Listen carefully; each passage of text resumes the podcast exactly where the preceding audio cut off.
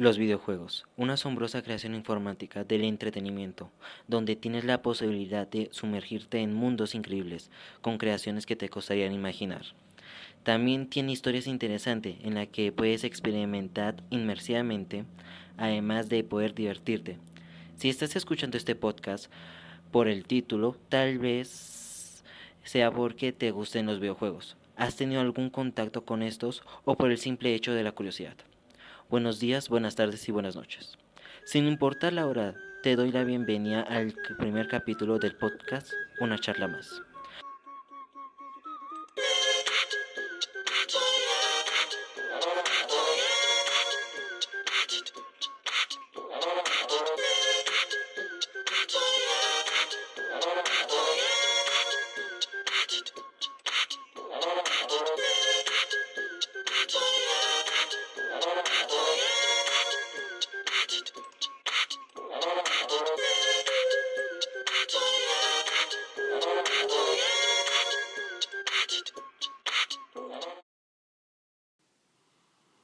Los videojuegos, ese gran placer digital que nos ofrece la tecnología actual.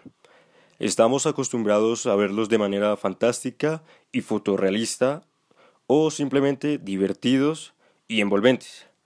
Vivimos una evolución de dejar de depender de consolas o PC gamers para pasar a la pantalla de tu móvil, o inclusive hasta dejar de verlos en pantalla y sumergirte en un vasto mundo.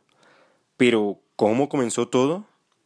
Todo lo que es avanzado tiene su origen, y los videojuegos no son la excepción.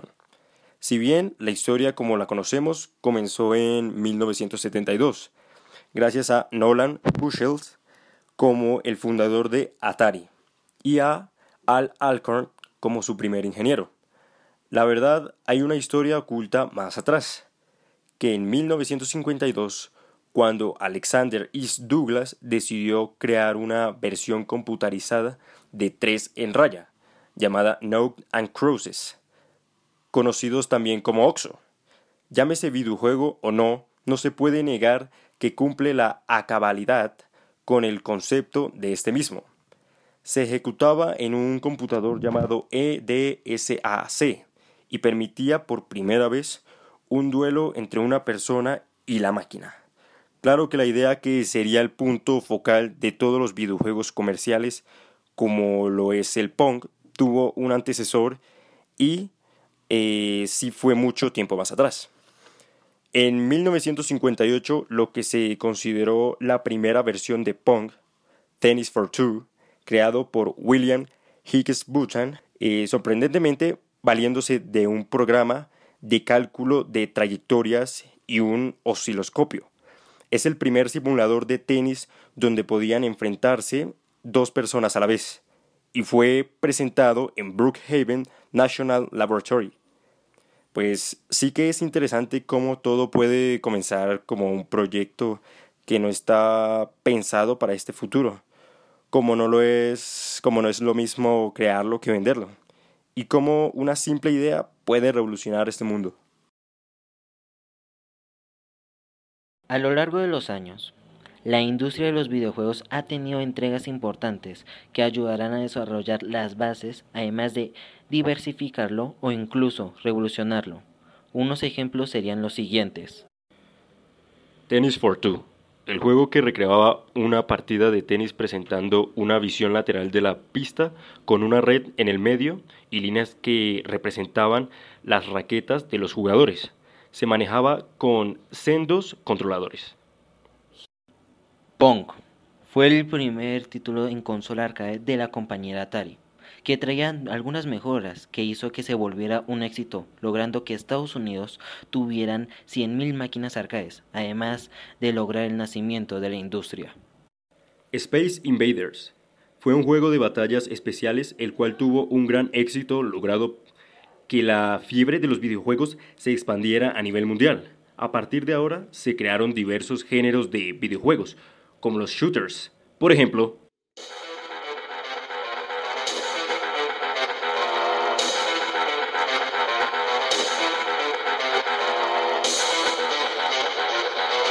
Doom. Esta entrega no solo sacudió la industria, sino también cambió el curso posterior de la historia con sus muchas innovaciones.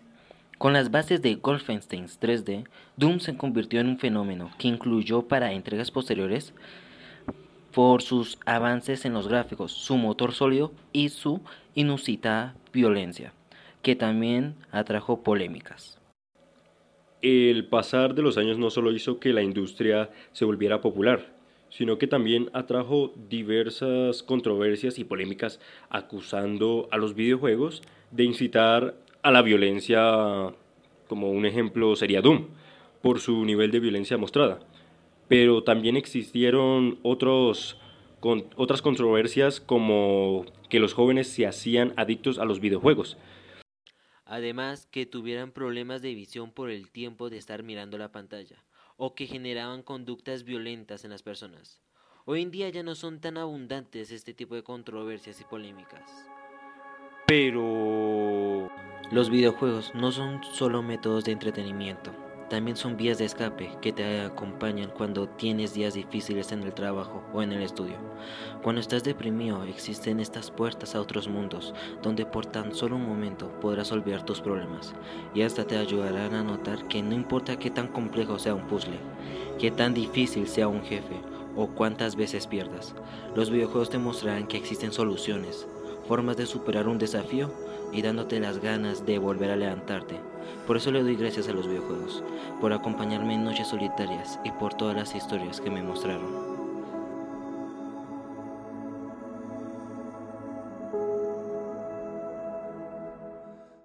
Esperamos que este contenido te haya gustado o al menos interesado y espero volver a hablarles sobre cosas que me gustan a mí o a mi compañero para compartirles nuestros sentimientos.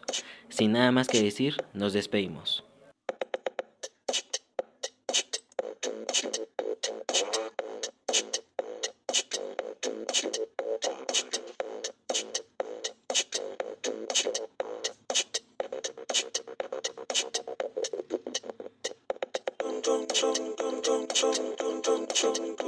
Dun